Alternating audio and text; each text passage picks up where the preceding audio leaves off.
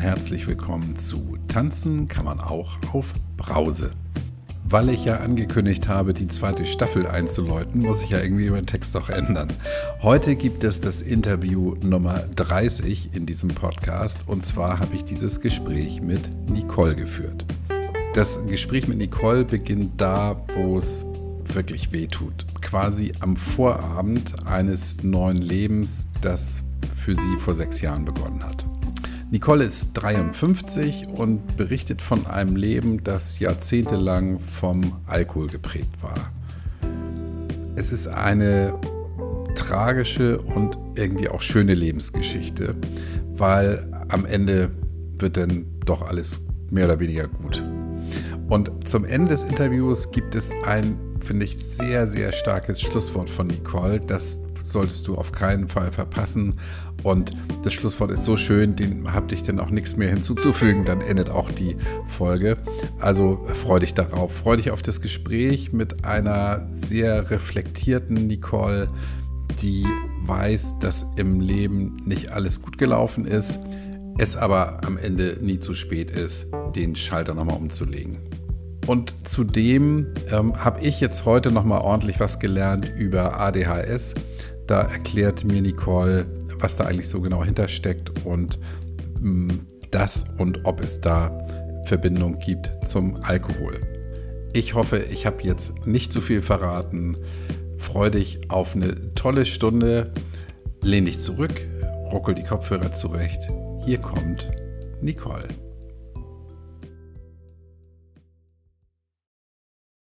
Hallo, liebe Nicole, guten Morgen. Hallo, grüß dich. Hi. hi, hi. Ja, wir kennen uns, ich glaube, wir kennen uns über die Rauschlos Glücklich Gruppe bei Facebook. Genau, ne? genau. Ja. da haben wir, da sehen wir uns häufiger mal, wenn wir uns schreiben. Ja. In echt, in echt sehen wir uns jetzt das erste Mal. Genau.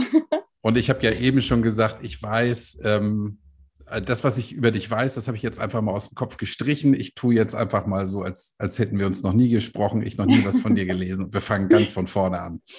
Okay. Wie alt bist du, liebe Nicole? 53. 53, bist du zwei Jahre jünger als ich. Sehr schön. Hast du Familie?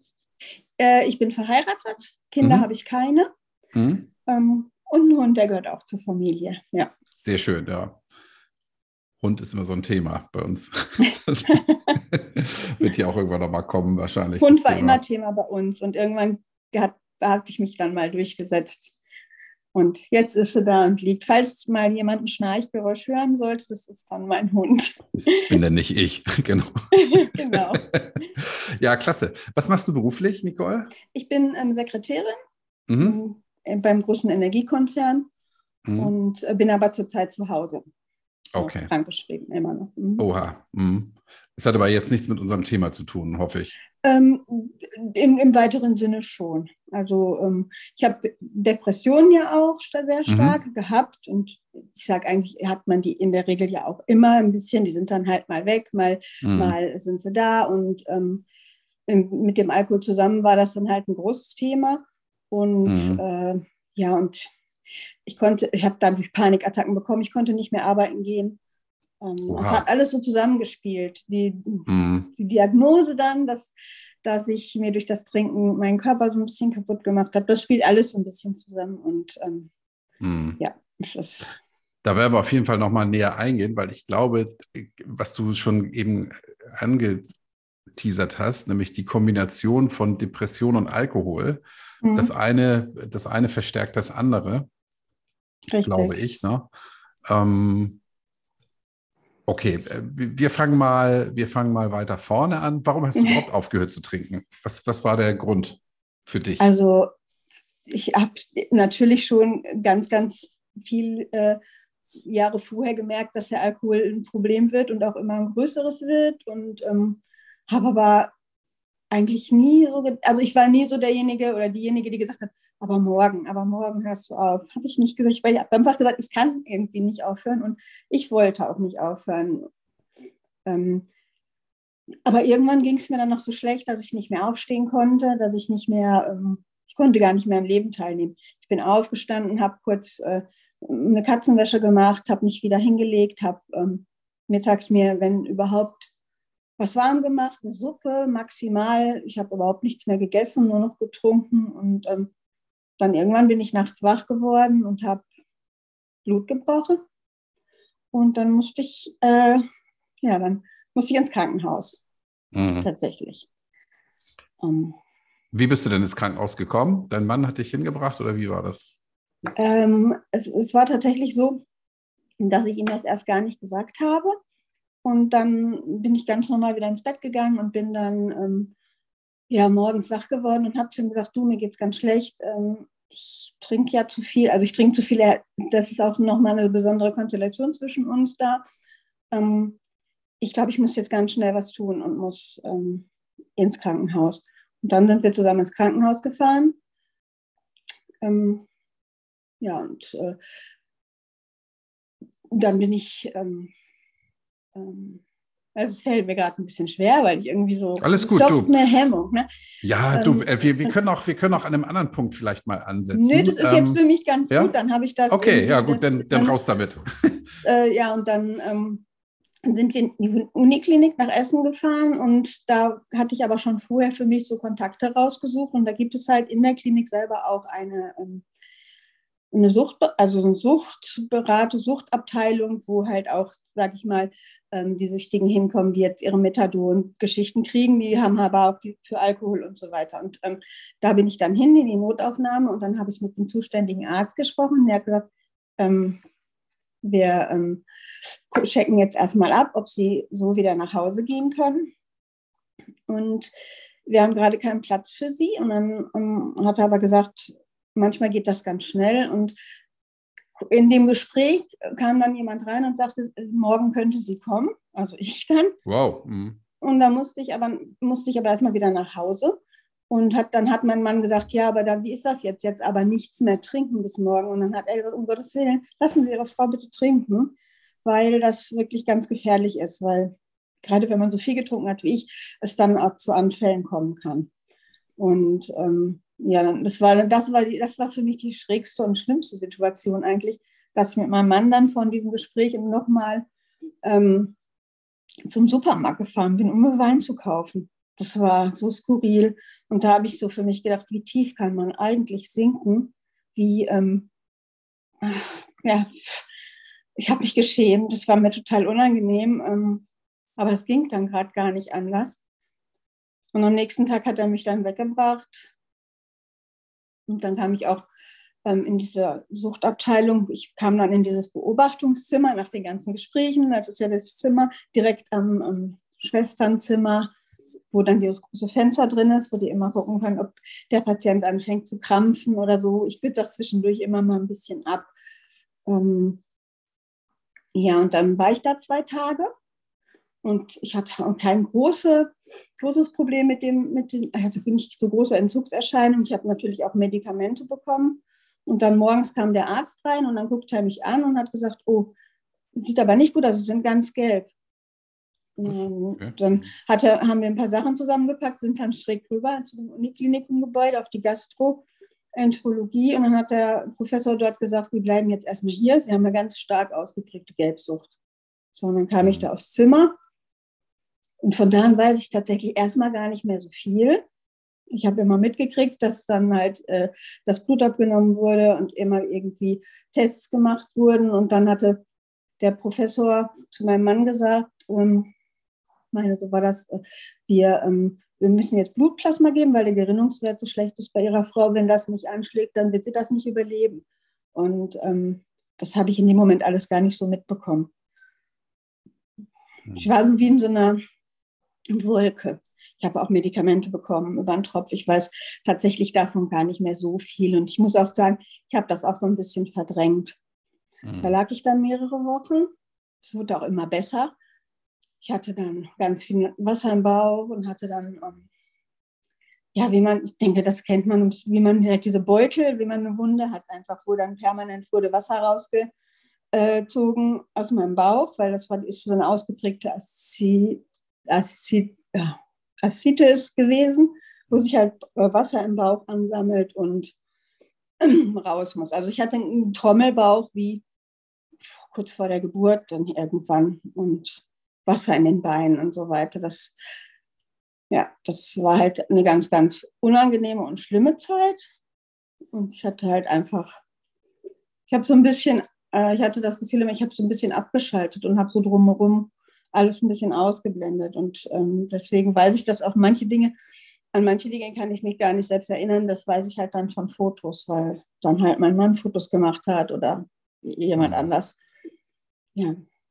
Ich will hier jetzt auch halt nicht irgendwelche, Nicole, ich möchte jetzt hier nicht irgendwelche Wunden ja. aufreißen, ja, und dich mhm. an Dinge erinnern, an die du nicht erinnert werden Alles möchtest. Gut. Also das ist, das ist hier nicht meine Aufgabe. Ja. Also wir sprechen so, dass es für dich ja. fein ist. Das ist mir genau. ganz wichtig, ja, dass du das weißt. Ums, ja, es ist alles okay. Das ist halt nur, wenn man das nochmal so, äh, wenn man drüber nachdenkt, ist es was anderes, als wenn man es nochmal so aktiv jemandem erzählt. Mhm. Also das, ich merke das gerade und ich hätte nicht gedacht, dass es mir so schwer fällt, das zu erzählen, weil ich auch dabei merke, wie ähm, was das ist, was es mit mir macht. Also es löst in meinem Körper und in meinem Kopf was aus. Und ähm, ich habe dann auch viel über mich nachgedacht. Ich habe, als es mir besser ging, auch jeden Tag Tagebuch geschrieben und alles so ein bisschen gescheckt und jeden Tag wurde Blut abgenommen und geguckt, ob mein Gerinnungswert besser wurde, weil ich habe dann auch, um dieses Plasma zu bekommen, diesen ZVK bekommen, das ist dieser zentrale Eingang am, am Hals direkt. Ähm, und da musste ich auf die Dialysestation, da wo die Leute mit einer, also die die Dialysen kriegen, und da wurde das dann an einem Riesenapparat gemacht. Und dann, glaube ich, vier oder fünf und danach wurde der Wert auch besser. Ja, und dann ging es so langsam voran und als es mir im Krankenhaus dann besser ging, ähm, durfte ich wieder rüber in die Klinik, ähm, um dann den tatsächlichen Entzug nochmal mit psychologischen Gesprächen und so weiter durchzuziehen. Und da war ich dann auch nochmal sieben Wochen und dann bin ich erstmal nach Hause gekommen. Und dann war für mich alles anders. Also dann musste ich mich ja stellen dieser ganzen Sache, die ich ja immer so schön verheimlicht habe sage ich mal. Und ähm, ja, das war die schwierigste Zeit und die Scham war das Schlimmste. Ich habe mich vor allen geschämt und so viele wussten es ja auch gar nicht. Und von meinem Mann habe ich mich am allermeisten geschämt. Also das war wirklich fürchterlich zu sehen, ähm, wie, wie, was die Sucht mit einem macht und dass man einen Menschen auch so anlügen kann dann in dem Moment, weil man lügt einfach. Alkoholiker sind die größten Lügner, die man sich vorstellen kann. Mhm. Und ähm, das ist mir ganz, ganz schwer gefallen ähm, ja, meinem Mann überhaupt ins Gesicht zu gucken und zu, darüber zu reden, ging eigentlich fast gar nicht. Aber ähm, ja, mhm. ich muss dann immer, man kann das, wenn man mich nicht kennt und wenn man meinen Mann nicht kennt, kann man das vielleicht schlecht ähm, rüberbringen. Aber wir haben gar nicht so viel darüber gesprochen. Mein Mann hat nur gesagt, tu mir das nicht nochmal an und nochmal mache ich das nicht mit dir. Und, ähm, und danach war das Thema für uns eigentlich erledigt, so in dem Sinne. Und dann ging mein neues Leben einfach los. Und das war schwierig für mich. Ich habe über 30 Jahre getrunken. Das ist eine lange Zeit. Und ähm, dann plötzlich nicht mehr zu trinken, war komisch. Mhm. Also, weil es fehlte was. Es war so ein täglicher Begleiter mhm. für mich. Der war, wie, der war ja immer dabei. Ne? Und auf den konnte mhm. ich mich so gut verlassen. Und plötzlich musste ich so pur und, und knallhart auch die Welt erleben. Das war am Anfang nicht so leicht für mich. Mhm. Da, da kommen wir gleich nochmal zu. Wie lange ist das jetzt her? dass sechs du im Krankenhaus Jahre. warst? Sechs Jahre. Hm. Also am 7. April waren es sechs Jahre jetzt. Oh ja. Hm. Ähm, jetzt habe ich mal eine Frage äh, zur medizinischen Seite. Du bist ins hm. Krankenhaus gekommen und da warst du ja offenbar, also so optisch und gesundheitlich noch so, dass du dich selber bewegen konntest und alles, ne? Ja. Und, und wie, wie kommt denn sowas, dass der Körper plötzlich so durchdreht? Ist das ich der Entzug, einfach, der dann ich glaube, das ist einfach so, dass dem Körper der Alkohol dann fehlt. Das ist, glaube ich, dieser Entzug, der es dann, der das dann dazu macht, dass die Organe, also meine Organe haben auch tatsächlich versagt. Organe haben versagt mhm. und dann hat man, hat man ja dann hinterher festgestellt, dass ich eine ausgeprägte Leberzirrhose habe. Mhm. Ähm, und das war dann halt ein Zusammenspiel, kein Alkohol. Also dieser Alkohol plötzlich, ich habe ja viel Alkohol getrunken und der Professor hatte mir das halt so erklärt, dass das dann einfach, dass der ja. Körper dann plötzlich komplett aufgibt und platt ist. Und ähm, ja, ich kann das so mhm. schlecht erklären, aber das ist. Du, ähm, aber also die Aussage ist ja, und das, das höre ich ja auch immer wieder, das sagt ja auch der Dennis Kassel in seinem Podcast immer wieder, ja, wenn man, wenn man sehr viel und sehr stark lange getrunken hat, dann soll man verdammt nochmal nicht selber einfach aufhören. Das funktioniert genau. nicht. Und wenn du das gemacht hättest, ähm, da hättest du ja keine Woche mehr gelebt. Hat ja. gesagt. Ja, er wäre wär gestorben in meinem Bett. Wahrscheinlich, wenn ich dann ja, noch Wahnsinn. alleine gewesen wäre. Ja. Ähm, es war auch nie eine Option, weil ich schon gemerkt habe, wenn ich ähm, in den letzten Monaten, wenn ich ähm, dann versucht habe, doch mal einfach nicht so viel zu trinken, habe ich gemerkt, dass richtig, ich habe gebrochen und ähm, die körperlichen Ersche Entzugserscheinungen, die ich damals gar nicht so als Entzugserscheinung schon für diese kurze Zeit gesehen habe, für ein paar Stunden, ähm, haben mir halt schon gezeigt, wie massiv der Körper darauf reagieren kann. Und dass ich gedacht habe, alleine aufhören, das geht sowieso nicht, das traue ich mich gar nicht. Hm. Ja. War, war, ja denn, war ja denn die richtige Entscheidung, weil ja. ich, wow, also ich, ich weiß immer oder ich höre ja immer, man soll das nicht selber machen, wenn man so stark mhm. abhängig ist. Aber dass das solche Auswirkungen hat, so massive, ja. Äh, das, das ist mir wirklich neu und das ist ähm, traurig, aber interessant zu hören. Also klingt mhm. jetzt blöd, aber. Ähm, ja, und wir reden ja nicht darüber, wenn jetzt jemand sagt, ich habe jetzt jeden Abend zwei Gläser Wein getrunken. Nee, dann fehlt genau. einem das. Ne? Ja, aber das man, ist was der Körper, anderes. Der kriegt das nicht, was er braucht. Der hat sich daran mhm. gewöhnt. Und ähm, es ist nun mal auch eine massive Ein Ein Einschränkung. Und das ist eine Droge, eine starke Droge. Und ich habe ja hinterher ja. nicht nur Wein getrunken, sondern auch Schnaps. Und ne, der fehlt ja, das, also der Körper gewöhnt sich dran und du nimmst mhm. ihm was, du nimmst ihm das Suchtmittel ja dann weg. Und das ist lebensgefährlich. Und in der, in der Klinik da, wo ich dann hinterher zu, nochmal zum Entzug und zur Reha war, ähm, da gibt es auch ganz viele Geschichten einfach von Leuten, die dann gekrampft haben und umgekippt sind. Und wenn dann da jetzt nicht jemand gewesen wäre, dann wären die da gestorben. Mhm. Na, das, ist, das ist ganz schlimm. Ja, guck mal, ich, ich bin so naiv. Ich habe immer gedacht, ähm, in meiner Blödheit offenbar, dass äh, wenn man dem, also auch bei so starken Trinkern, ja, wenn man dann sagt, du trinkst jetzt nichts mehr, dass der Körper mhm. sich freut und ähm, da hat er sich so an das Gift gewöhnt, dass es komplett andersrum ist. Ne? Das ja, ist ja, genau.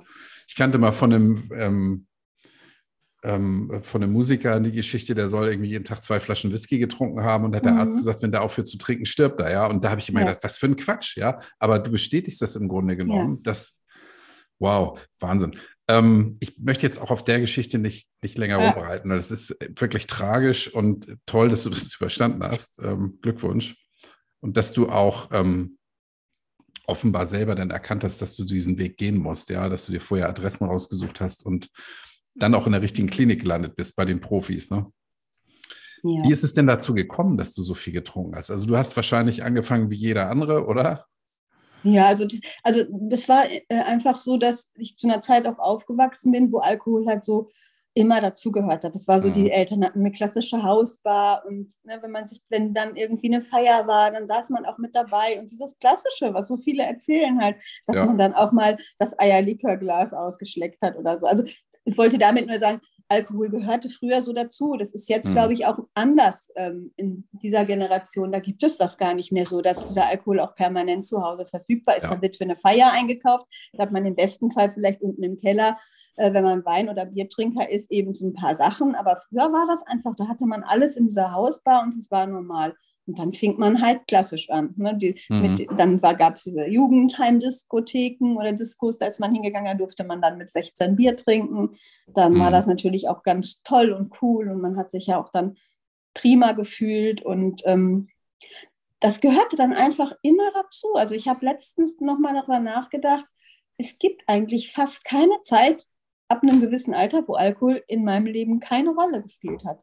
Mhm. Und der wurde dann auch hinterher eingesetzt, also ganz bewusst eingesetzt, eingesetzt für ähm, Heilung bei Kummer, bei Liebeskummer, bei Stress auf der Arbeit. Das ging über diese Jahre immer so, Alkohol war immer mit dabei. Mhm. Und hast du dann also dieses gezielte Einsetzen, also das eine ist ja dieses Party saufen, sag ich mal. Ja. ja. wir sind gleich alt. Das heißt, ich weiß genau, wovon du sprichst. Ja. ja. Bei, bei mir war früher Alkohol auch überall verfügbar. Bei, ja. bei allen Freunden gab es ein, genau. eine Bar und ähm, da war dann auch nicht schlimm, wenn die Eltern mal gesagt haben, ey, du bist 15, da möchtest du darfst schon Bier trinken, ja, boah, trinkst ja. Bier mit so. Genau. Äh, aber wann fingst du denn an, den Alkohol gezielt einzusetzen für oder gegen Liebeskummer zum Beispiel oder Stress? Also ich würde sagen, also 25 vielleicht. Also ab 25 mhm. habe ich den ganz gezielt für alles eingesetzt, was, ähm, was dann gerade nicht gepasst hat. Und ähm, es wurde man, es, Alkohol habe ich auch eingesetzt zum Beispiel oder gesagt, jetzt müssen wir aber ein Gläschen trinken, weil das war ja toll. Oder man hat irgendeine mhm. Prüfung, die man dann gemacht hat, bestanden. Oder ähm, man hat halt immer irgendwie, ich habe dann auch im Nachhinein gemerkt, dass man immer für alles so einen Grund hatte zu trinken. Also wenn jetzt zum Beispiel Stress auf der Arbeit war, dann hat man abends Wein getrunken. Wenn aber was Tolles passiert ist, wenn als mein Patenkind geboren ist, dann trinkt man halt auch was. Und man hat immer irgendeinen Grund gefunden, um zu trinken. Mhm. Und, wenn, und dann durch diese Depression und ähm, mein Therapeut und ich, wir sind uns auch nicht so ganz einig, was zuerst da war, die Depression oder der Alkohol, das, äh, dieses Henne-Ei-Prinzip. Aber äh, wenn es dir dann so ganz schlecht ging, du warst super traurig und ähm, deprimiert, ja, dann hat das auch geholfen. Dann ging es dir nicht unbedingt super viel besser, aber du warst halt eben trotzdem, es hat so ein bisschen die Stimmung gehoben und man hat es einfach immer gehabt. Und ähm, ich würde sagen, so mit 35 habe ich schon gemerkt, dass ich immer darauf geachtet habe, ich muss immer Alkohol im Haus haben. Also, und hast du denn auch jeden Tag getrunken oder wie, wie war das so? Ich habe jeden Tag getrunken. Mhm. Mal mehr, mal weniger, aber ich habe jeden Tag getrunken, fast 30 Jahre lang. Mhm. Mhm. Okay. Und das mit der Depression, wann, wann kam das zu Vorschein für dich? Also, dass ich aktiv bemerkt habe, dass da irgendwas mit mir so in, auch in dem Sinne nicht stimmt, da war ich auch vielleicht so 25, 26, mhm. dass ich so eine Traurigkeit hatte. Aber da hatte ich oft auch schon gedacht, naja, das kommt vielleicht auch vom Alkohol. Das Hast du dir damals schon gedacht?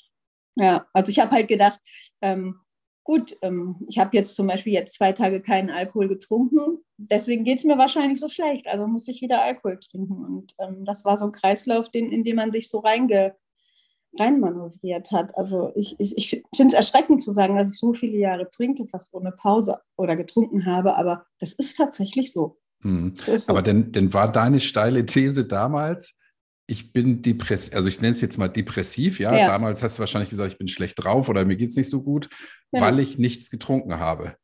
Mhm. Also, ja.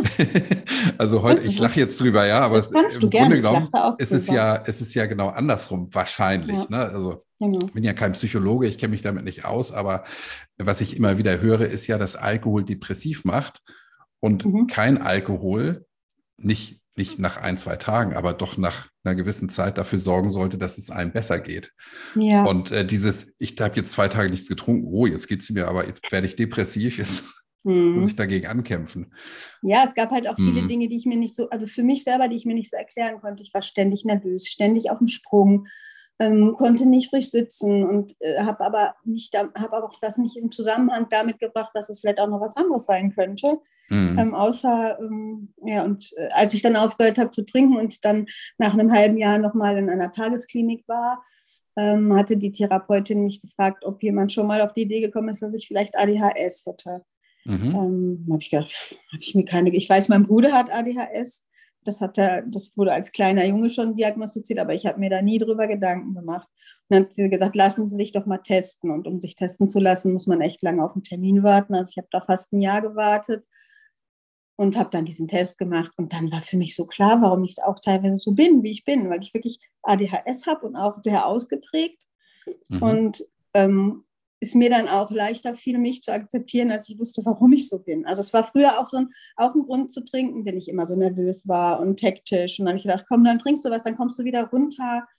Ähm, und jetzt konnte ich mir im Nachhinein noch so viele Dinge dadurch erklären, was ich getan habe oder nicht gemacht habe, dass ich oft ähm, gescheitert bin an gewissen Dingen, weil ich nichts durchhalten konnte. Und da, man war einfach in so einem Kreislauf, dass man gesagt hat, äh, man wusste schon gar nicht mehr, was, woran irgendwas lag. Und ähm, diese, diese ADHS-Diagnose, die ähm, hat mich einfach insofern verändert danach, auch dass ich mir einfach erklären konnte, warum viele Dinge so sind und mich dadurch viel besser akzeptieren konnte. Also ich konnte nie sagen, äh, in, seit in meinem 50-jährigen Leben konnte ich nie sagen, ich mag mich oder ich liebe mich oder ich finde mich toll. Ich fand mich immer schlimm, ich fand mich immer gruselig, den schlimmsten Menschen der Welt, ich kriege nichts hin. Ich bin einfach nur, also nix einfach und mochte mich einfach nie. Ich konnte das nie so sagen. Es gab nie Momente, wo ich gesagt habe, toll, ich bin super oder das hast du toll gemacht. Und das hat lange gedauert und erst so seit zwei Jahren kann ich das auch mal sagen. Ich kann sagen, wow, klasse, dass du das mhm. geschafft hast oder so. Das konnte ich früher nicht. Ich habe mich nicht akzeptiert und mich immer klein gemacht, mich auch klein machen lassen. Weil ich gedacht habe, naja, wenn derjenige oder diejenige das sagt, dann wird das wohl schon so stimmen. Ich empfinde es ja selber so. Und es war schwierig. Und ähm, nach diesem ganzen Alkoholentzug und nachdem ich so ein bisschen wieder ins Leben gefunden habe, habe ich auch erstmal angefangen zu leben. Ich habe nie so richtig gelebt. Also das schönste Gefühl war für mich danach, morgens aufzustehen, sich gut zu fühlen und ähm, ja, aufzustehen, sich gut zu fühlen, rauszugehen und den Tag zu beginnen und nicht einfach zu sagen, ich kann jetzt höchstens ins Bad und dann muss ich mich wieder hinlegen, sondern jeden Tag aufzustehen und sich gut zu fühlen, so, also so wie man sich gut fühlt, gleich ist man mal erkältet oder so. Aber ich stehe heute noch jeden Morgen auf und sage, wow, guck mal, das hättest du alles schon viel früher haben können, dass es dir so gut geht, dass ich auch so Dinge wie, ich hatte immer Angst, hoffentlich passiert meinem Mann mal nichts oder hoffentlich äh, muss ich nicht mit dem ins Krankenhaus abends fahren. Ich hätte es ja gar nicht gekonnt. Und mhm. ähm, einfach diese Freiheit zu haben, ich setze mich jetzt ins Auto und fahre einkaufen. Ich setze mich ins Auto und besuche eine Freundin. Ich setze mich ins Auto und fahre mit meinem Hund zum Tierarzt. Also Kleinigkeiten, die für andere Menschen so normal sind, sind für mich nach sechs Jahren oft immer noch ein Wow-Erlebnis. Das ist für mich irre. Irre und ähm, es macht mich teilweise aber auch verrückt, dass ich das so lange halt nicht hatte und nicht gemacht habe und nicht konnte und mich einfach mhm. so ergeben habe in meinem Saufschicksal, mhm. sag ich mal. Also. Ja. Diese äh, ADHS-Prognose, äh, Diagnose, wann hast du die bekommen? Wie alt warst du da? Äh, ne, das war jetzt danach dem 2017, 2018 war das. Ah, okay, als du schon nüchtern mhm. warst. Ah, ja, okay. genau. Okay, okay. Mhm. Ähm, dann äh, dazu noch zwei Fragen. Zum einen, erklär mal ganz kurz bitte nochmal. Äh, ich müsste es nämlich wirklich nochmal nachschlagen, was das jetzt genau ist, ADHS. Sagst du dazu ein paar Worte und wo du diese Prognose, also wer, wer dafür zuständig ist, um so eine Prognose zu stellen? Mhm. Also, äh, das ist das Aufmerksamkeitsdefizitsyndrom, ähm, Hyperaktivitätssyndrom. Das bedeutet halt, also ich kann es auch, da, da passieren im Gehirn halt Dinge, die, ähm, die bei jemandem, der das nicht hat, nicht passieren. Ähm, du hast, da fehlen, äh, ich kann es auch immer so schlecht erkennen, es fehlen irgendwie Botenstoffe im Gehirn und machen das dann, dass, dass, ähm, dass der ADHS-Mensch anders reagiert als, ähm, als jetzt jemand, der das nicht hat. Ich kann es so medizinisch nicht so gut erklären. Ich erkläre es immer mit meinen Worten. Also das ist so, dass ein Mensch, der ADHS hat, in der Regel sich kaum, also sehr schlecht konzentrieren kann, ähm, sich schlecht Dinge merken kann, ähm, äh, viele Dinge auch viel, viel früher aufgibt bei ähm, ähm Sachen, die ich fange viele Sachen oder das jetzt nicht mehr, aber ich habe viele Sachen angefangen und immer große Pläne gehabt und habe davon nie was beendet oder nie was gemacht. Ähm, das ist einfach, ich war, man ist nervös, man ist, ähm, ja, man hat äh, kein Selbstwertgefühl, weil man eben nichts hinbekommt weil man einfach nichts verändern kann und nicht weiß, warum das so ist. Mhm. Ähm, ich kann das sehr, sehr schlecht erklären. Du hast, hast du schon gut erklärt. Also die, ähm, ich glaube, das reicht an, an Erläuterung. Ähm, mhm. Wir wollen das ja auch nicht medizinisch halt auseinander.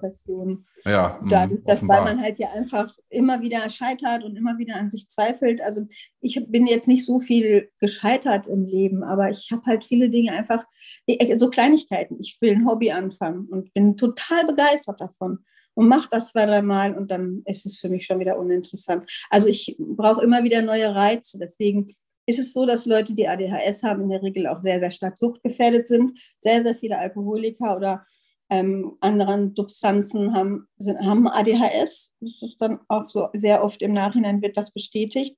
Mhm. Ähm, wir haben halt einfach ähm, die Hemmschwelle, süchtig zu werden, ist bei ADHS-Patienten geringer als bei Leuten, die das nicht haben.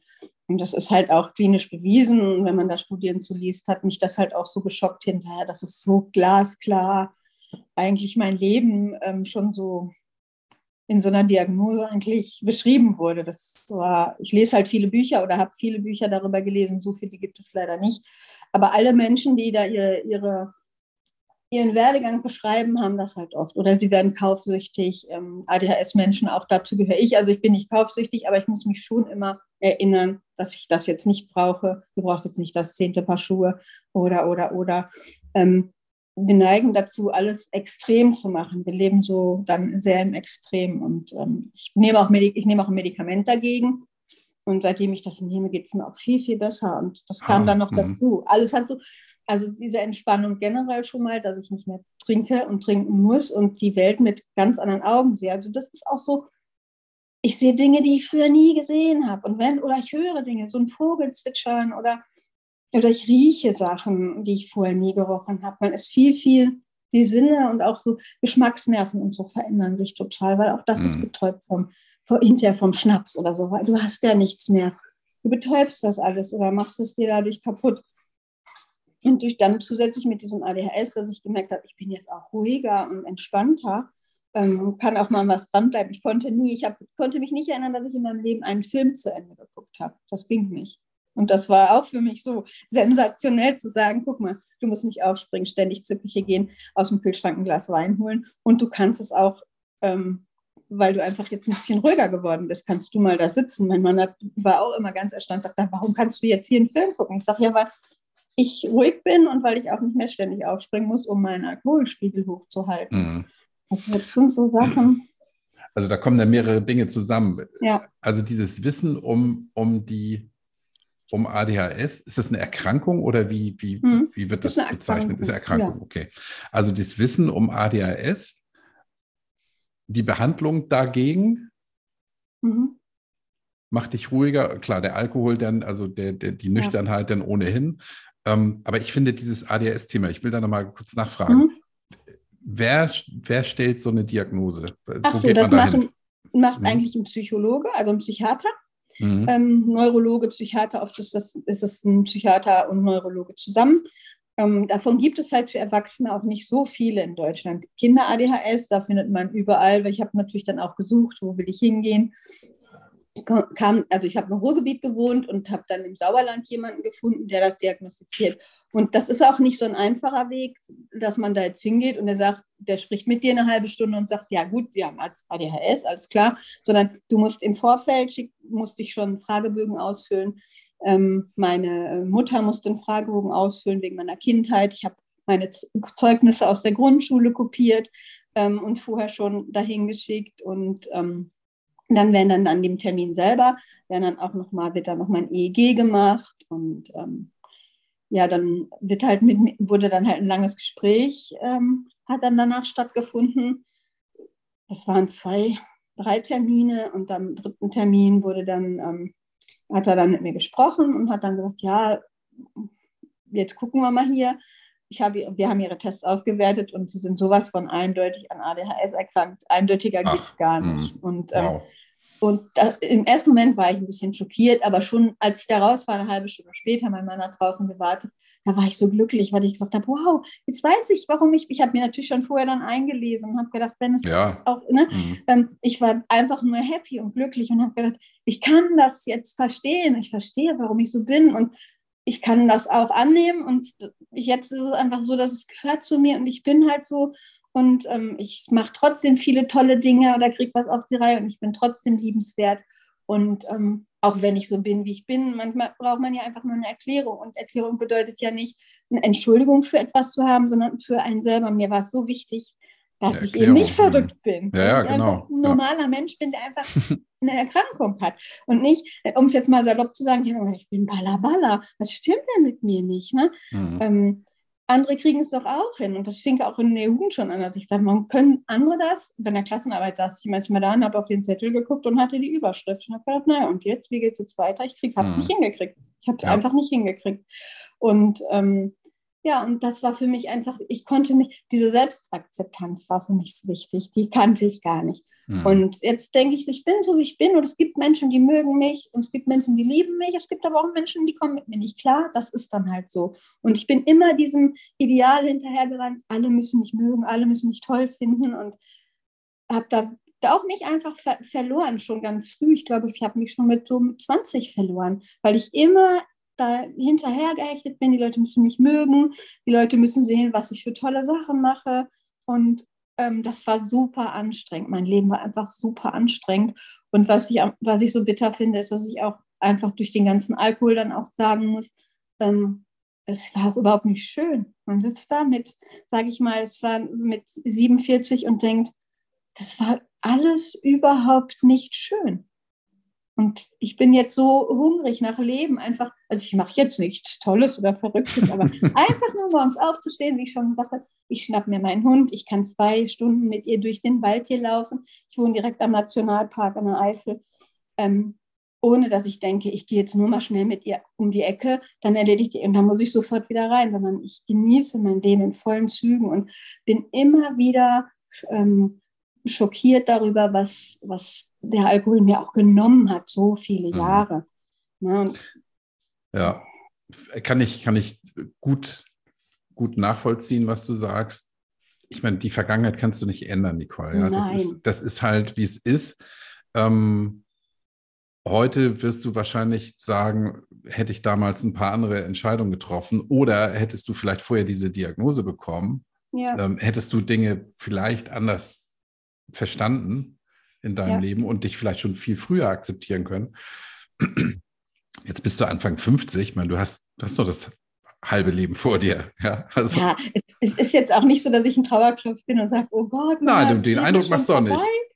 Äh, aber es ist so schade, dass man sich selber, sage ich mal, so dadurch so beschränkt hat und so viele mm. tolle Erlebnisse, die man auch hatte. Ja, ich habe tolle Reisen und sowas. Ich konnte die aber trotzdem alle nicht so genießen, wie ich sie vielleicht genossen hätte, wenn ich nicht immer ständig gedacht hätte, hoffentlich ist bald mal hier 16 Uhr, dass man dann an der Bar sich auch mal ohne ein schlechtes Gewissen zu haben Cocktail mixen lassen kann oder so. Mhm. Und dass er einen der Algo so im Griff hat, wirklich im Griff, der hatte mich einfach im Griff. Und es ist ja auch nicht so, dass mich irgendwann mal einer dazu gezwungen hat. Das habe ich in der Therapie, in diesem großen Gesprächsrunden noch immer gesagt. Jeder findet immer einen Grund, warum er getrunken hat. Sicherlich gibt es einen, aber es gibt auch Millionen Menschen, denen geht es noch viel schlechter. Die haben große Sorgen, die ich gar nicht hatte und trinken nicht. Ich habe das mhm. selber. Ich, mir hat niemand jeden Tag eine Flasche Wein an den Hals gehangen und hat gesagt, trink, trink, trink, sondern das war ich schon selber, das war meine Entscheidung. Was daraus hinterher entstanden ist, ähm, sind, ist dann was anderes. Aber mich hat ja keiner dazu gezwungen. Und ah das, das, Nicole, aber das, das habe ich ja jetzt auch gelernt in diesem halben Jahr, dass Alkoholabhängigkeit eine Sucht ist. Ja, ist eine Krankheit. Ja, ja, das ist ja nicht eine, das ist irgendwann nicht mehr eine bewusste Entscheidung, dass du sagst, oh, ich will jetzt was trinken. Also, das habe ich eben so verstanden. Ja, das ist aber nicht so. Nein, ja. das ist mir schon klar, aber ich sage, ich möchte auch mhm. einfach nicht immer jemanden anders dafür verantwortlich machen. Okay, verstehe also ich. Ja, ich, ich mache genau. niemanden anders mhm. dafür verantwortlich. Nee, nee. Es gibt niemanden, den ich dafür mhm. verantwortlich machen kann. Das ist nur das, was ich meine. Das ist mhm. eine Erkrankung, ist eine schlimme Erkrankung. Ja. Und es ist auch für mich so, dass ich sage, es wird auch ähm, äh, zum einen hatte damals der Arzt in der Klinik gesagt, fangen Sie noch mal an zu trinken. Ist natürlich Ihr absolutes Todesurteil. Da können Sie auch gleich hier mhm. das Fenster aufmachen und rausspringen. Fand ich damals ja. ein bisschen heftig. Aber er sagte, ich, ich muss es halt so drastisch sagen, damit es die mhm. Leute auch verstehen. Und ähm, ich denke überhaupt gar nicht an Alkohol, nicht eine Minute. Also Toll. ich denke darüber nach, was passiert. Und das hatte ich ja letztens auch schon mal gesagt. Ich einmal im Jahr, so quasi so um diese Zeit. Deswegen war das letztens auch, hole ich mir dieses Tagebuch und lese das einfach mal durch, wie schlimm es da auch war. Mhm. Und ähm, man, man vergisst das ja halt ganz, ganz schnell mal, wie schrecklich das war. Und es ist ja, der Mensch neigt dann ja dazu, die schönen Erlebnisse, die man auch mit Alkohol hatte, da brauchen wir uns nichts vormachen, mhm. ähm, dann zu, dann, dann sind die auf einmal viel größer als die, die so schlimm waren. Und bei mir, mir ist es nur wichtig, mich daran zu erinnern, dass ich fast gestorben wäre, dass ich eine Leberzirrhose habe, die auch nicht mehr weggeht ähm, und dass ich mir das, ähm, das ganz schrecklich war und das möchte ich nicht nochmal erleben und deswegen verschwende ich, da, das spielt in meinem Leben hier gar keine Rolle. Also wenn wir wirklich mal Party, eine Party machen wir eigentlich gar nicht. Aber wenn wir hier Besuch haben, dann gibt es ja Freunde, die trinken auch Alkohol und dürfen auch Alkohol trinken. Da habe ich überhaupt mhm. kein Problem mit. Die müssen den dann selber mitbringen und müssen den auch bitte wieder, wieder mit nach Hause nehmen. Ja. Und das klappt wunderbar. Und da stört es mich auch nicht.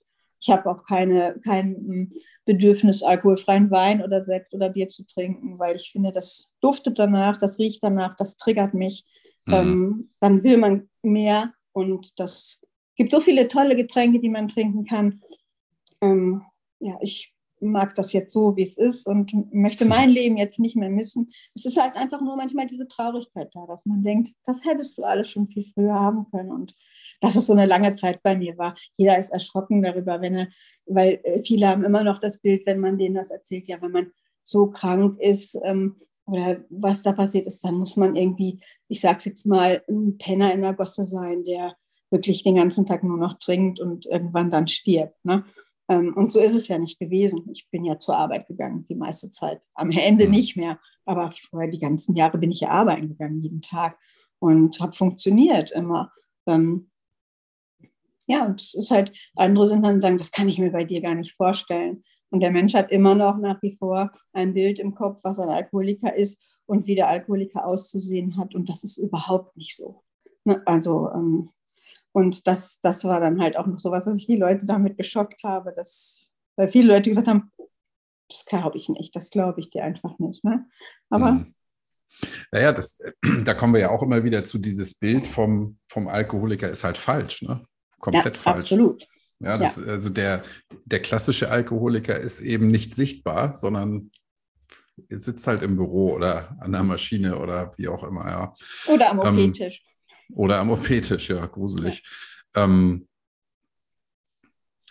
jetzt wollte ich eben noch mal, ich will da auch nicht ewig drauf rumreiten auf dieser ADHS-Geschichte, mhm. aber ähm, mir kam eben so ein Gedankenblitz, dieses, diese Nervosität, ab wann kann ich wieder was trinken? Mhm. Ähm, und diese Unruhe, die bei ADHS entsteht, kann es da eine Verbindung geben? Das ja. erscheint mir jetzt so, ja, ne? Ja, also es, ist, es wird auch, wird auch in der, wird auch so ähm, hergestellt, also gibt es eine Verbindung. Mhm. Und ähm, mhm.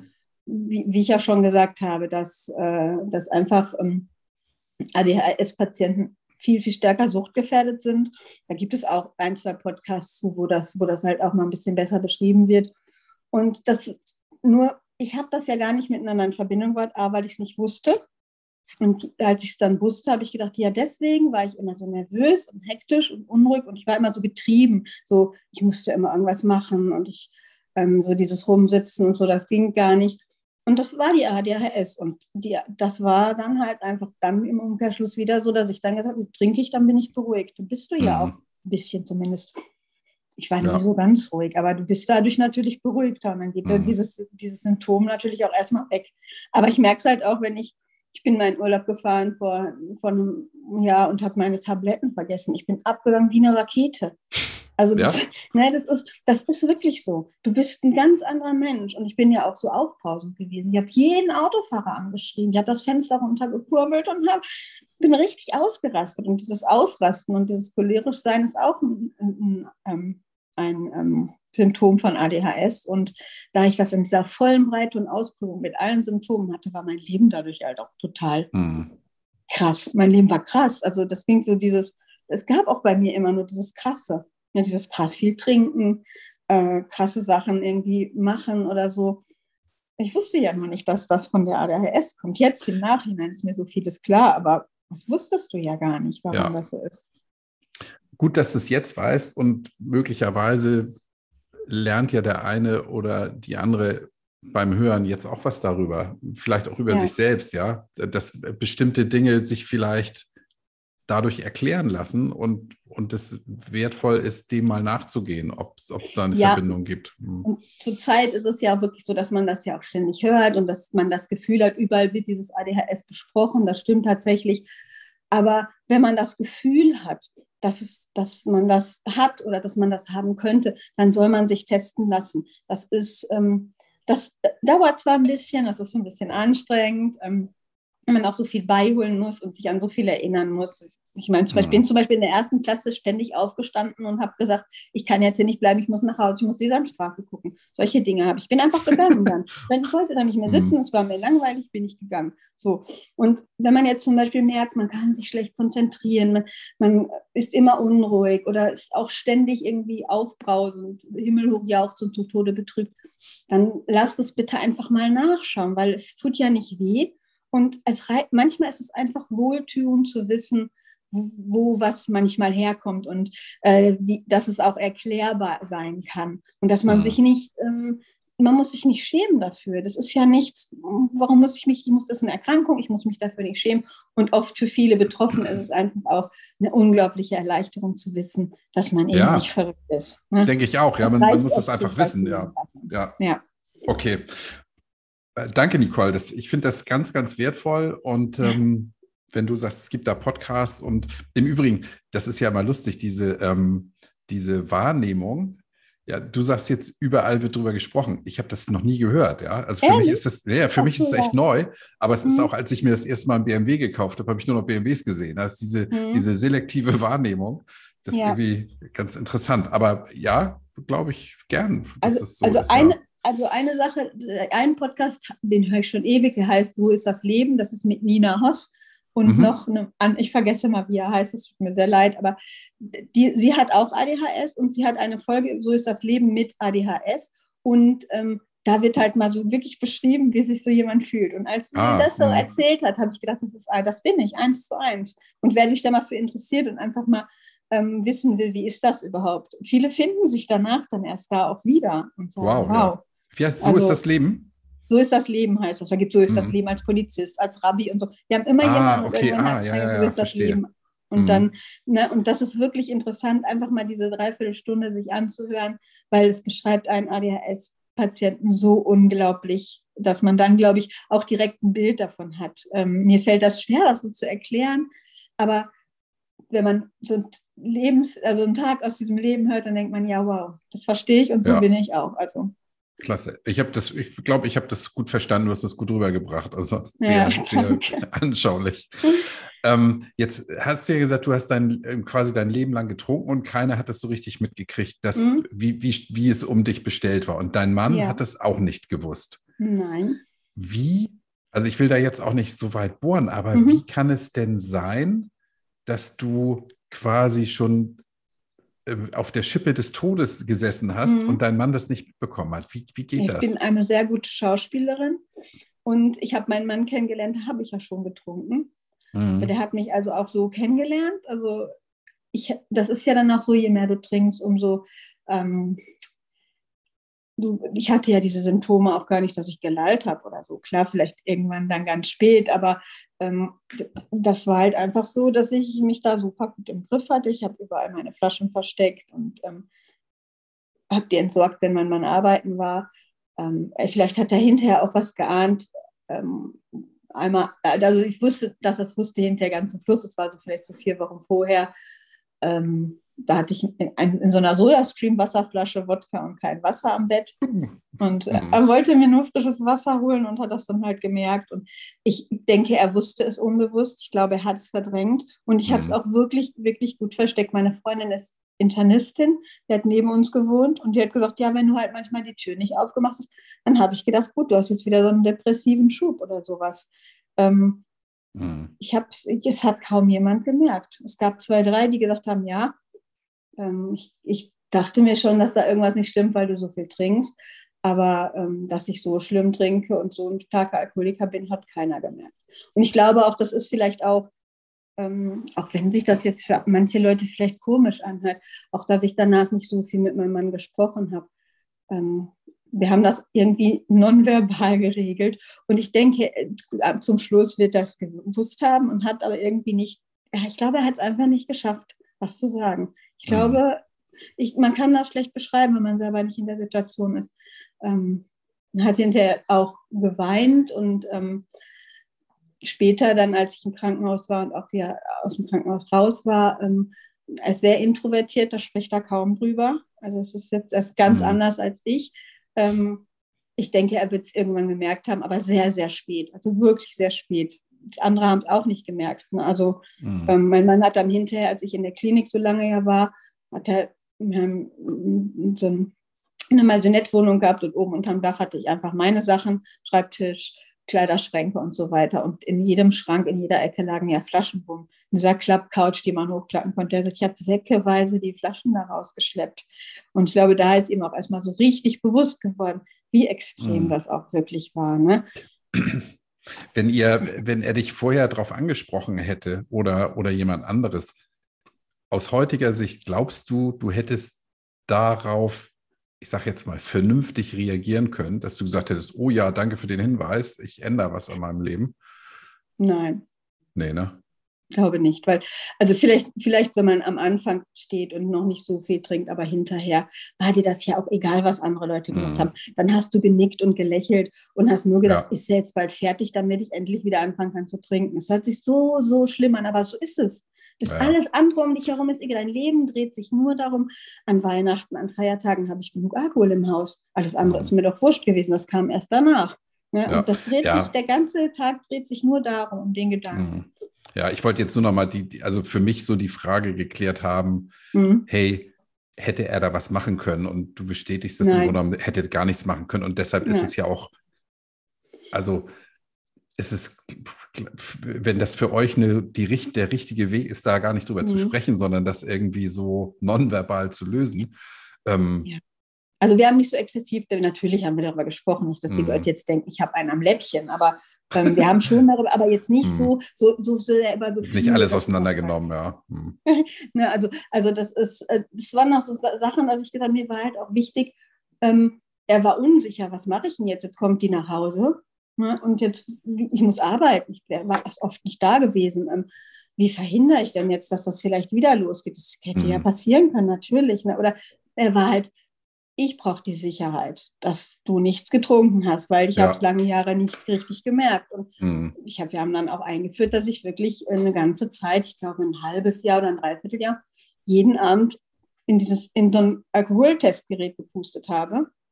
Ähm, mhm um ihm zu zeigen, ich habe nichts getrunken. Also wir mussten, also das Vertrauen war natürlich ganz, ganz massiv gestört und das musste erst wieder hergestellt werden. Wenn ich runtergegangen bin in die Küche und habe Wasser geholt, dann stand er auch sofort hinter mir, weil er einfach Angst hatte, dass ich, ähm, dass ich jetzt vielleicht wieder was trinke und hat sofort gerufen, was machst du jetzt da, wo bist du? Und ähm, daran hat man halt einfach auch gemerkt, zum einen, wie verletzt er war und auch wie verunsichert er war und gar nicht so richtig wusste, wie gehe ich denn jetzt mit dir um, dass ich ähm, ich will nicht immer ständig drauf rumreiten, aber ähm, und ich fand das mit diesem, mit diesem Alkoholtestgerät einfach für mich auch eine sehr gute Alternative. Viele ja. haben dann in der Therapie gesagt, was, das ist ja eine Frechheit, dass er das von dir erwartet. Ich sage, ich habe jahrelang von ihm erwartet, dass er mich so akzeptiert. Und was ja. er alles gemacht hat, da ist das doch für mich das Kleinste, ähm, das zu machen. Das ist eine Sache, die dauert zehn Sekunden und er ist zufrieden und ich bin halt auch zufrieden, weil ich das Gefühl habe, ähm, ist, alles ist gut und ähm, es war nur eine kurze Zeit und das kann man ja wohl mal machen, denke ich. Er hat gedacht, ja, ich, mein, ich sterbe diese, und, ja, ja, und das ist die, doch wirklich nicht dramatisch, denke ich. Diese, diese Empörung impliziert ja, wie kann er dir denn misstrauen? So, ja. äh, hallo? Ja. Alles jeden Grund dazu. Ne? Ja. Wenn man jahrelang belogen wird, hat man hm. jeden Grund dazu, jemandem zu misstrauen. Natürlich, also, ja. Das Vertrauen das ja, war weg. Ja, verstehe ich, ja. Das ist ja beim Fremdgehen genauso, ja. Wenn, wenn ein Mann zehnmal fremd geht und, die, und der sagt, ich bin jetzt geläutert, dass das Misstrauen dann da ist, ist ja, logisch. Beim Alkohol wahrscheinlich noch viel schlimmer, ja, genau. Also, das geht doch nicht. So, und jetzt, jetzt wollen wir mal wieder zu den schönen Seiten des Lebens kommen. Du hast das ja schon, hast das ja schon in den Vordergrund gestellt. Ähm, also erstmal Glückwunsch und ähm, Hut ab, dass du diesen Weg so gehen konntest jetzt. Ja, also, und das ist jetzt auch wieder so eine Plattitüde, aber besser spät als nie, ja, wenn du mit 47 ja. da die, die, die, Abzweigung gekriegt hast. Ähm, ist das toll. Ähm, und du, du sagst ja gesagt, also Vogel zwitschern, mit dem Hund rausgehen, Natur. Ja. Nimmst ja, du ganz anders immer, wahr, ne? Du mhm. genießt die Welt einfach, ohne immer zu denken, jetzt muss ich aber mal langsam wieder was trinken oder so, sondern du gehst raus, genießt die Natur. Ähm, ich kann stundenlang mich mit meinem Hund beschäftigen. Ich ähm, kann mich auch mal mit Leuten treffen, ohne ständig zu denken, oh, jetzt ist es aber Zeit oder ähm, ach, einfach also unbeschwert zu sein. Es ist einfach dieses, nee, noch nicht mal große Pläne zu haben, aber unbeschwert zu sein und einfach dieses Leben so voll, voll abzukriegen und auch zu ertragen, wenn es auch mal nicht mhm. so schön ist. Denn das Leben ist ja nie toll und Himmelhoch jaucht nicht dauerhaft, sondern es gibt schlechte Tage und es gibt Streit und es gibt mal Situationen, wo man denkt, ähm, oh wow, das haut mich jetzt aber gerade um. Und dann trinkt man sonst und das macht man jetzt nicht mehr. Und auch diese Gefühle zu ertragen, ist für mich toll einfach so Schmerz und so. Man hat das alles ja immer betäubt. Man war die ganze, diese ganze Zeit, die letzte Zeit war ich wie in so einem ja, Rauschzustand, wie unter so einer Wolke halt einfach, so eine Glocke. Ne? Und ja. ähm, jetzt äh, habe ich halt das volle Leben und es ist toll, ich genieße das halt. Auch eben solche Sachen, halt auch was zu ertragen. Und das ist genauso schön für mich, weil ich es sonst ja einfach nie gemacht habe. Mhm. Ähm, und nicht gleich zu denken, ich muss jetzt irgendwie was trinken oder hm, es ist einfach, also ich liebe mein Leben, ich habe ein ganz, ganz tolles Leben, ich habe eine tolle Familie, mein Mann ist super und ich habe einen tollen Hund und wir wohnen hier schön mitten in der Natur. Also ich musste auch unbedingt aus der Stadt raus. Stadt war für mich dann auch ganz, ganz schlimm.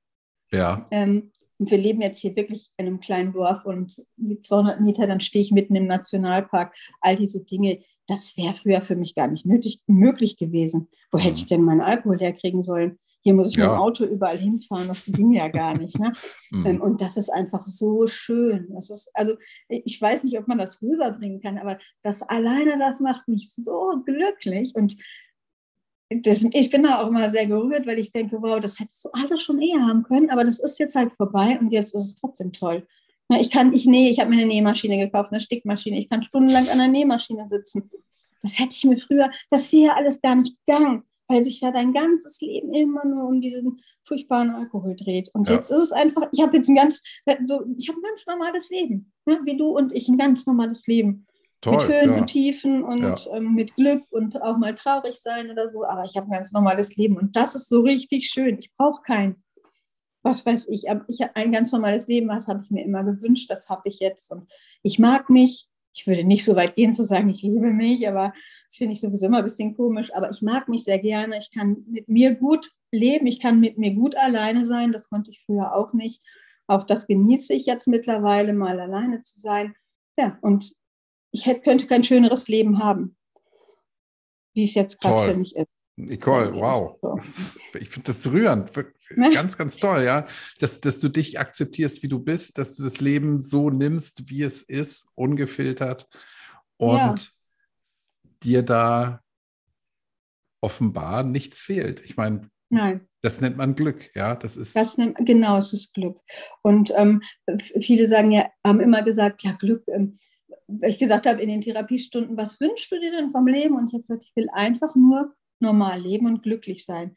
Ja, und dann kam auch immer, das ist immer so, die ziehen einen auch immer so runter. Dann, man kann ja nicht immer glücklich sein. Ich sage, Glück ist für mich nicht, den ganzen Tag ähm, mit einer Blu über eine Blumenwiese zu rennen und zu sagen, mhm. uh, ist das jetzt alles glücklich und toll hier. Sondern Glück ist für mich einfach so die kleinen Dinge zu erleben, die ich sonst nicht erleben konnte.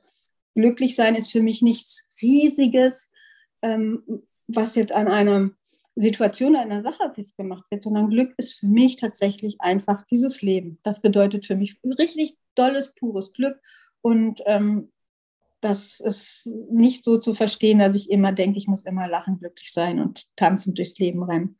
Glück hat ja viele Facetten und Glück ist für mich auch, ähm, ja, auch mal traurig sein oder so. Das ist für mich halt jetzt Glück, weil ich es ja. ja nicht vorher kannte. Und deswegen möchte ich einfach nur glücklich sein und äh, lange so weiterleben wie bisher. Ich muss sehr auf meine Gesundheit natürlich achten. Ich nehme Medikamente.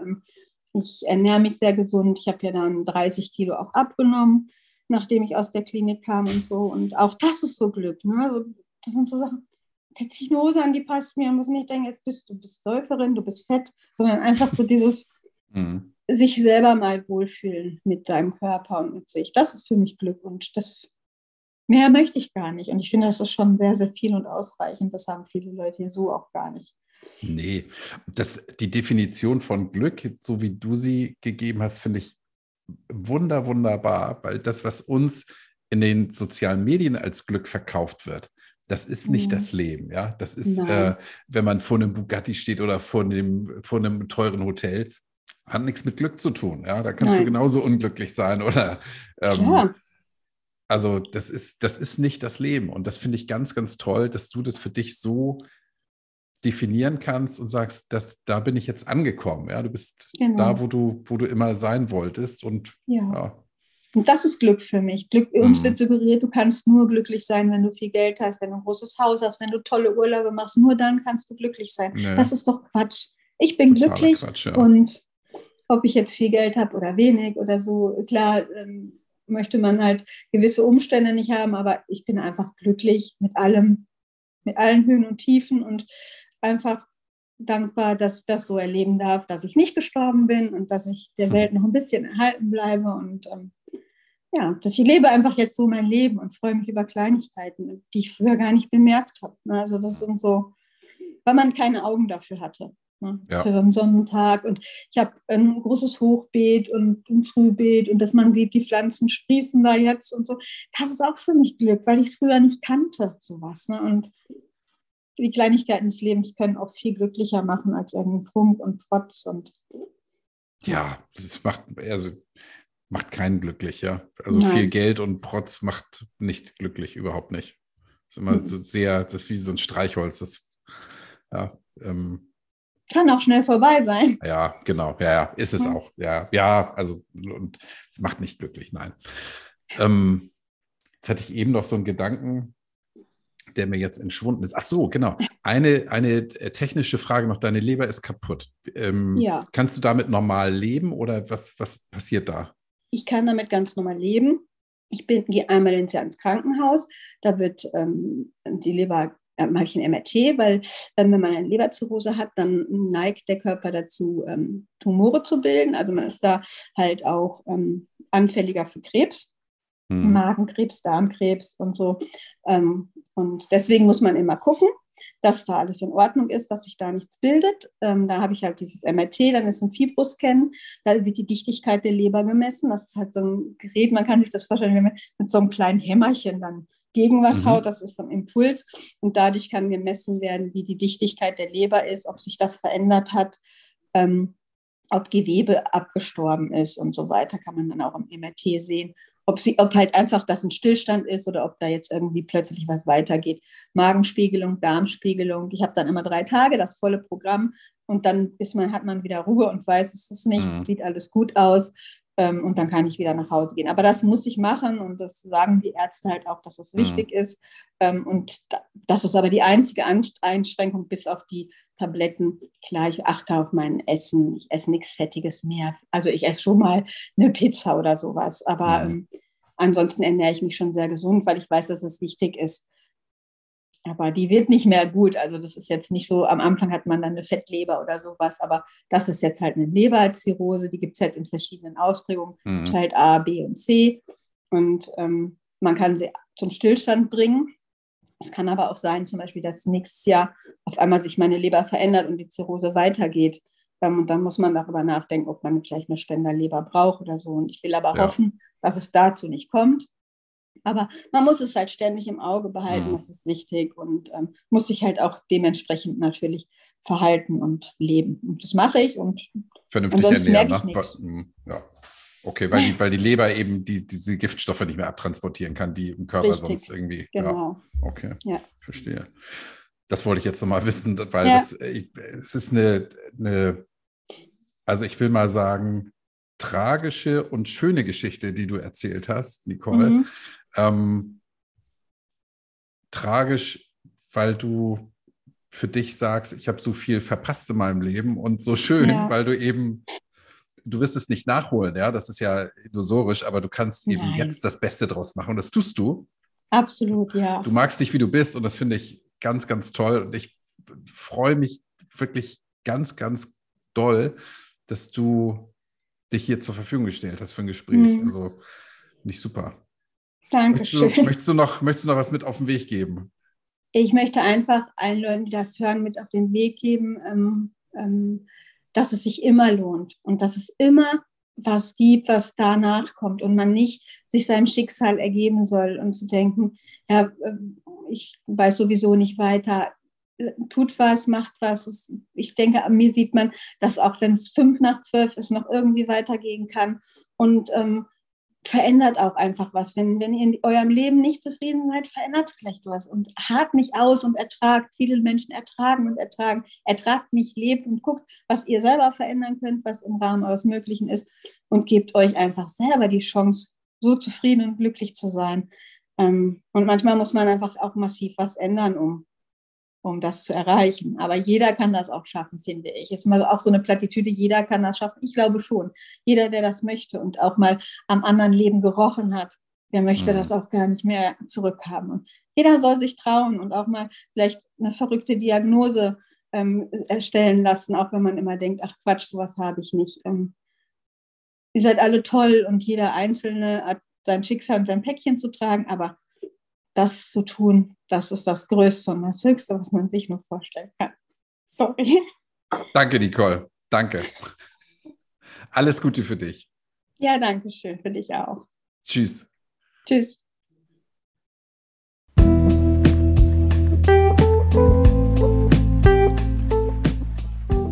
Und das war die gute Stunde mit Nicole. Ich hoffe, du hast genauso viel mitgenommen wie ich. Wenn das Thema ADHS dich interessiert oder möglicherweise interessieren sollte, dann informier dich auf jeden Fall weiter. Äh, hör dir die Podcasts an. Klick auf den Link, den ich in den Show Notes hinterlegt habe. Den hat Nicole mir freundlicherweise zur Verfügung gestellt. Da kann man mal nachlesen, was bei ADHS im Körper so passiert. Und wer weiß, vielleicht erkennst du dich da wieder und kannst entsprechende Maßnahmen ergreifen. Ich freue mich schon auf das nächste Interview, das hier nächste Woche an dieser Stelle erscheinen wird. Und ich habe sowas klingeln hören, dass am Dienstag die dritte und finale Folge von Annas Story veröffentlicht werden kann. Ich bin gespannt. Wenn am Dienstag eine Folge erscheint, wirst du es ganz bestimmt mitbekommen. Davon bin ich überzeugt. Das war's für heute bleib stabil und denk immer dran, tanzen kann man auch auf Brause.